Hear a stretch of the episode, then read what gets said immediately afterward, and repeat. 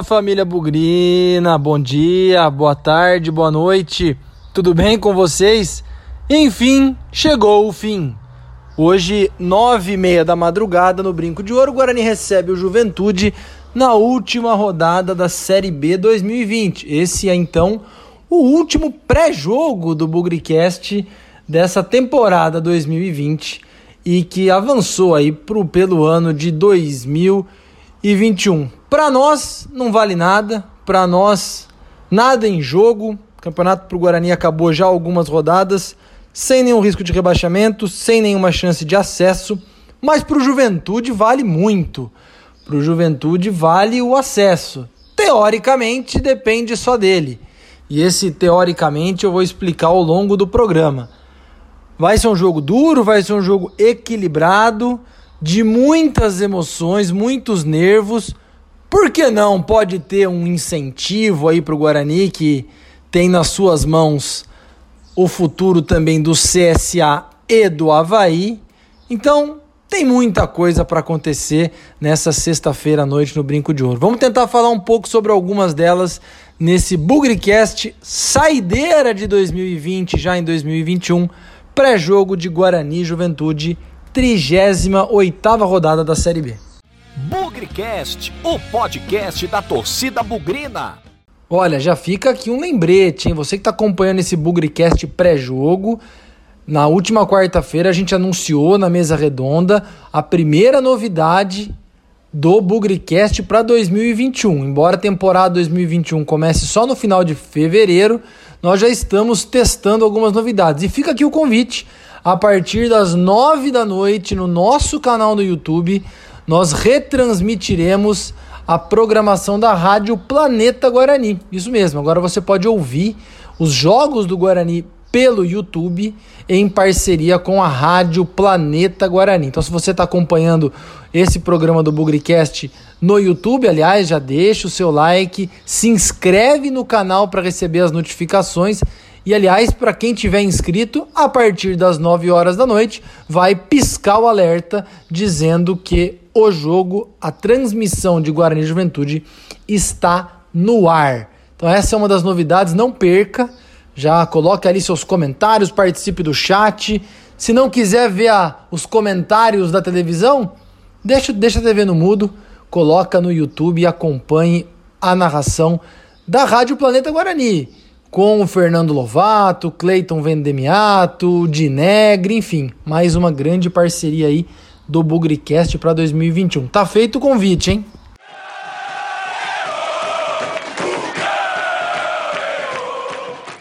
Já falando do jogo, vamos ouvir o boletim do Guarani. Guarani já em ritmo de férias, em ritmo de despedida, alguns retornos importantes, ausências também. Vamos passar a palavra aí para o jornalista Lucas Rossafa para atualizar a gente aí do dia a dia e da preparação do Guarani para essa partida decisiva contra o Juventude. Decisiva para o Juventude, para o Guarani, o encerramento da temporada 2020. Vai lá, Lucas, conta pra gente aí a preparação do Guarani.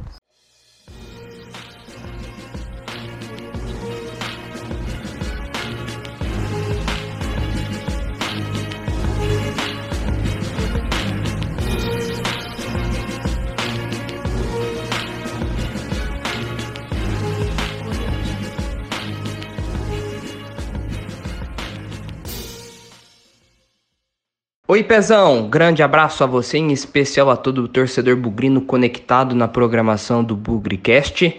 O Guarani teve uma semana livre de preparação, mas muito agitada nos bastidores, em meio à possível saída de Felipe Conceição ao Cruzeiro, de onde Luiz Felipe Scolari foi demitido.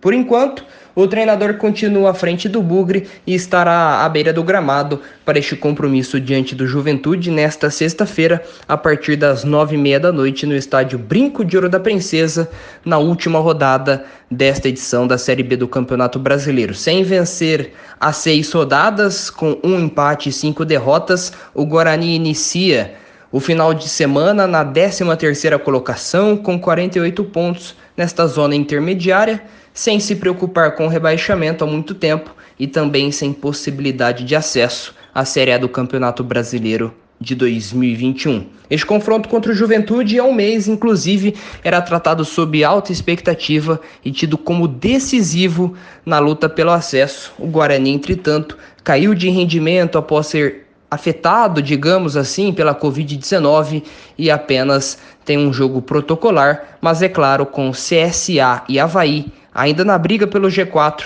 sempre na torcida pelo Guarani. Projetando uma escalação, o Bugre deve ter algumas mudanças.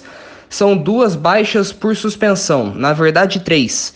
O lateral esquerdo Eliel e o volante Marcelo estão fora pelo terceiro cartão amarelo, enquanto o zagueiro Valber não será relacionado por ter sido expulso na derrota diante do Havaí. Por outro lado, o técnico Felipe Conceição pode contar aí com jogadores que foram contaminados pelo novo coronavírus, cumpriram quarentena e ficam à disposição. São os casos do lateral direito Matheus Ludic e do lateral esquerdo Bidu, todos revelados na categoria de base. Projetando uma escalação, o Guarani deve ter em campo Gabriel Mesquita no gol, Matheus Ludic na lateral direita, Didi e Romércio na zaga e Bidu na lateral esquerda. No meio-campo, Rickson, Lucas Crispim, de volta após suspensão, e Murilo Rangel. No ataque, Júnior Todinho, Renanzinho e Bruno Sávio. Forte abraço a todos. Alô, Victor Rede! Guarani Juventude, última rodada de Série B. Relembra aquele ano de 2009 que o Guarani foi para a Série A. Será que a gente vai ter a repetição desse jogo? Na verdade, de, de, do jogo a gente vai ter, mas do vencedor indo para a Série A? Enfim, conta pra gente um pouco do retrospecto de Guarani Juventude pela Série B, Victor. A bola é sua.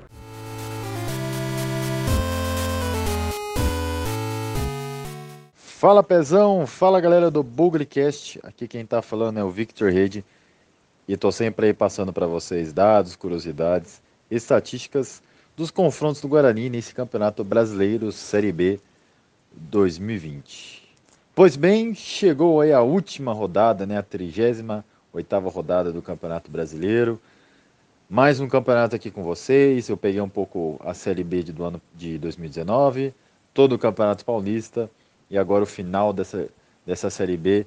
E eu fico muito feliz por mais um campeonato encerra, se encerrando e eu estar aqui junto com vocês no pré-jogo do Bugrecast, junto com o Pezão, o Léo aí nas edições, com o Rafael, com o Thiago, todo mundo aí auxiliando no Bugrecast. E feliz por mais aí um, mais um fim, um fim de um campeonato aqui com vocês, né? Apesar aí, né, não me alongando muito, o resultado do Guarani não ter sido o que a gente queria, que era o acesso, mas terminamos aí o campeonato de uma maneira mais tranquila. Pois bem, então vamos falar aí desse confronto entre Guarani e Juventude. Ao longo da história, Guarani e Juventude se enfrentaram por vários campeonatos. Campeonato Brasileiro da Série A, da Série B e até da Série C. Até tem muitos campeonatos aí pela Série A, né, jogos pelo campeonato da Série A, mas ultimamente aí vem sendo recorrente pela Série B e C. Mas falando um pouquinho da Série B no Brinco de Ouro, o primeiro confronto foi lá em 1990, no dia 28 de novembro, e o Guarani saiu vencedor desse confronto. O jogo ali foi pela terceira fase do campeonato, a Série B que, né, até 2005, né, antes de virar por pontos corridos, era um, cada ano era praticamente um regulamento. E o Guarani aí saiu vencedor por 2 a 0 com gols de Vonei e Zé Carlos, ambos no primeiro tempo. Já o último confronto foi no ano de 2018, no dia 13 de setembro, o Guarani estava ali brigando para subir, né? Tava ali, ficava em sétimo, sexto, quinto, ficava ali quase no, no G4. E, foi, e vencemos com o gol do Bruno Mendes de pênalti aos 35 do segundo tempo. O Juventude naquela época estava caindo, né? Para a Série C, eles estavam bem maus no campeonato, até que eles caíram. E aí a gente venceu esse jogo e ficou ali na, na luta, né? Por se classificar. Ao longo da história por Série B são nove jogos, com quatro vitórias do Guarani, nenhum empate, coisa raríssima aqui, né? Nos nossos pré-jogo, e cinco derrotas. O artilheiro do confronto é o Kaique. Kaique que fez dois gols em 2017 na, numa vitória sofrida naquele dia lá. Vencemos o Juventude por 2 a 0 no dia 20 de outubro da, 2017 e a gente caminhava para ficar fora ali do, do Z4. Bom, eu espero que vocês tenham gostado. Um, um grande abraço e até a próxima. Enquanto isso, na sala de justiça. Vamos começar falando do jogo e abrindo para falar do Juventude. Juventude que deve fazer aí a sua partida mais importante dos últimos sei lá quantos anos. Não sei vocês, mas eu perdi um pouco a noção de quanto tempo faz que o Juventude está fora da Série A. E tem 58 pontos, está na quarta posição, é o último time do G4, um ponto a mais que o CSA, três pontos a mais que o Havaí. Logo, o Juventude depende só dele para conquistar o acesso. Então, se ele vier a Campinas e ganhar do Guarani, ele está na Série A, independente do que aconteça com o Havaí, independente do que aconteça com o CSA também. Eles vêm, o Juventude vem com reforços, né? Reforços, jogadores que voltam ao time. O Capixaba, atacante, o zagueiro Nery Bareiro, o lateral esquerdo é o Tinho, todos os titulares que ficaram fora, esquecido o zagueiro Wellington também, todos que ficaram fora aí daquela partida maluca contra o Figueirense, voltam ao time e tentam aí colocar o, o Juventude na Série A. Não é força máxima, porque o goleiro Marcelo Carné, aliás, um bom goleiro na minha opinião, ele está fora. Terceiro cartão amarelo, Juventude vai jogar com o goleiro reserva. Teve muito movimento lá em Caxias do Sul antes da viagem, ou no dia da viagem do Juventude para Campinas, torcedores empurrando o time. Estão certos, né? Estão dando aquele apoio final, estão dando aquela motivação extra antes da partida começar. Não pode ter torcedor no estádio, então a torcida do Figueirense, do Juventude, me desculpem, fez aí a sua parte no embarque da delegação para Caxias do Sul, para Campinas. Então, é, Juventude é um jogador, um elenco com jogadores muito experientes, Renato Cajá, que a gente conhece, João Paulo, o próprio Eltinho, lateral esquerdo já veterano, Roberto, atacante, alguns inclusive que passaram pelo futebol de Campinas, o técnico Pintado, né, que foi técnico do Guarani também na temporada de 2015. É, são jogadores experientes e também, né, vamos falar aqui a verdade, com um histórico não muito positivo assim quando enfrentam o Guarani. Então, acho que é uma coisa que psicologicamente pode abalar alguns desses jogadores aí que não são muito familiarizados em enfrentar o Guarani. Mas Acima de qualquer coisa, Juventude é um time extremamente irregular fora de casa. Time que tropeça muito, perde jogos e que deixou para decidir sua vaga fora de casa. A vantagem, se é que existe alguma, é que tanto o CSA quanto o Havaí também jogam fora de casa. Então, o acesso, quarta vaga para a Série A vai ser decidida por um desses três times que estará na condição de visitante. Por que, que eu dei ênfase para essa questão do Juventude decidir a vaga fora de casa? E o Juventude não ser um bom time fora de casa. Tem derrotas recentes, enfim. Eu vou ser bem honesto com vocês. Se não houver nenhum tipo de, de traquinagem nos bastidores do Juventude com o Guarani, porque eu acredito que vai ter dos outros times com o Guarani sim eu não acredito que o Juventude vença o Guarani, não. É um time muito regular, como eu falei, que está no limite físico, no limite emocional. Eu não tô muito com essa expectativa, não. Pode ser que suba mesmo assim, que o jogo empate e o Havaí e o. Bom, o simples empate já elimina o Havaí, né? Pode ser que o jogo empate e o CSA não consiga vencer o Náutico lá em Recife. Pode ser que isso aconteça. Mas, honestamente, eu não vejo muito sucesso aí no time do Juventude ganhando do Guarani. Bom, o torcedor do Juventude está acompanhando isso aqui e não me conhece sabe que eu tenho uma fama de tudo que eu falar acontecer ao contrário. Não estou falando isso aqui na maldade para ferrar o Juventude, não. É porque os números não condizem com a expectativa de vitória da minha parte. Mas como tudo que eu falo acontece ao contrário, de repente pode ser que eu estou dando um alento aí para o torcedor do Juventude. Volto a dizer, muitos jogadores experientes, muitos jogadores que estão no limite e um retrospecto dentro de fora de casa que não é muito bom. Eu não acredito em vitória do Juventude. E aí, meus amigos, é torcer para matemática. Já com relação ao Guarani, tem um ponto aí, na minha opinião, que é muito importante quando se fala em terminar um campeonato. Ano passado, vocês se lembram muito bem como o Guarani sofreu com o Carpini, arrancou, falo ano passado, me refiro a 2019, tá? Arrancou com o Carpini escapou do rebaixamento. Mas vejam que coisa interessante. O Guarani fez 44 pontos em 2019, terminando na 14 quarta colocação. Hoje o Guarani tem 48 pontos, 4 pontos a mais, e está na 13 terceira posição. Pode ser que essa campanha de arrancada do Guarani, que até fez com que a gente sonhasse com acesso, pode ser que essa campanha termine na mesma classificação do ano passado, o que é muito ruim. Não era isso que a torcida esperava em determinados momentos do campeonato. Claro que teve Covid, claro que teve aí uma série de contratempos. Vamos fazer mais pontos, é óbvio. Mas terminar na mesma posição de 2019 não é legal, na minha opinião. Não demonstra nenhum tipo de melhora de um ano para o outro. Então, talvez é, ganhando o jogo, a gente tenha a possibilidade aí de subir algumas posições e terminar melhor do que a gente foi em 2019, né? Insisto que com três pontos o Guarani vai depender muito do que vai acontecer com os outros adversários, mas dá até para chegar em décimo lugar. Não é o melhor dos mundos, óbvio, mas é melhor do que terminar igual ou muito perto da campanha de 2019. Então, acho que essa é a primeira mensagem importante que o elenco, comissão técnica, diretoria tem que passar. Turma, vamos ganhar esse jogo pelo menos para terminar ali perto do décimo lugar. É, vocês viram a escalação que o Lucas projetou aí? Devemos é, ter ausência ali no meio-campo ainda com o Bruno Silva é, como volante, então uma formação de meio-campo sem o Marcelo, o David, que está numa situação aí de sai ou não sai.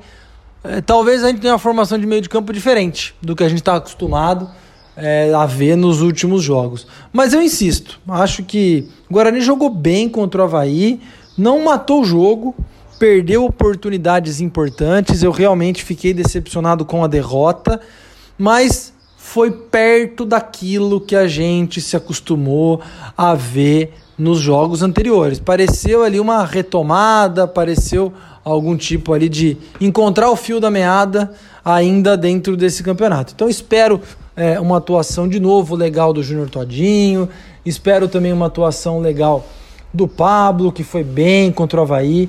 E acredito que esses caras vão querer terminar o ano. É, não vou falar com chave de ouro, porque o Guarani não vai subir, mas terminar de forma honrada, respeitando o Guarani.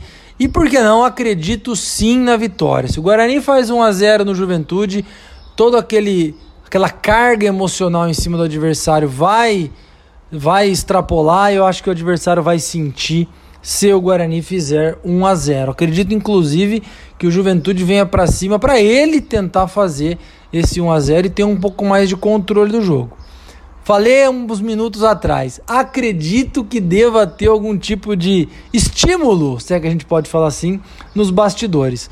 É, ano passado, Felipe Conceição teve a chance de decidir o acesso pelo América, ano passado me refiro, 2019 é, num jogo em casa contra o São Bento. Felipe Conceição, de novo, tem a chance de decidir um acesso de alguém, não do seu time, agora do adversário, o Juventude. Mas tem CSA, tem Havaí, e eu não me surpreenderia se alguns emissários vindos de Santa Catarina e vindo do estado das Alagoas desse aquela conversadinha, aquele estímulo a mais, um bônus, um bicho extra para o Guarani dificultar as coisas para o Juventude. Guarani está com salários em dia, não tem problema financeiro, tem o seu próprio bicho, sua própria premiação para partidas disputadas ao longo de todo o campeonato. Acredito que possa ter um extra aí vindo dos adversários. Não tem informação, não cravo nada, não sei, mas em se tratando de acesso para a Série A e a quantidade de dinheiro envolvida na Série A, não me surpreenderia.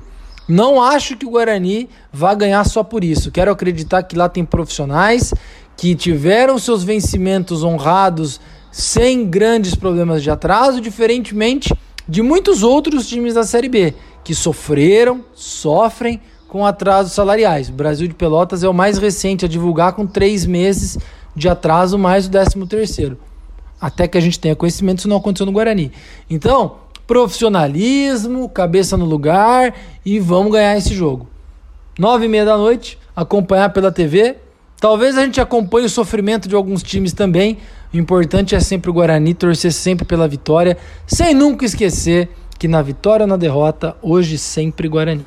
Avante, avante, meu bugre, que nós vibramos por ti, na vitória ou na derrota, Hoje sempre Guarani. É Guarani, é Guarani. Guarani.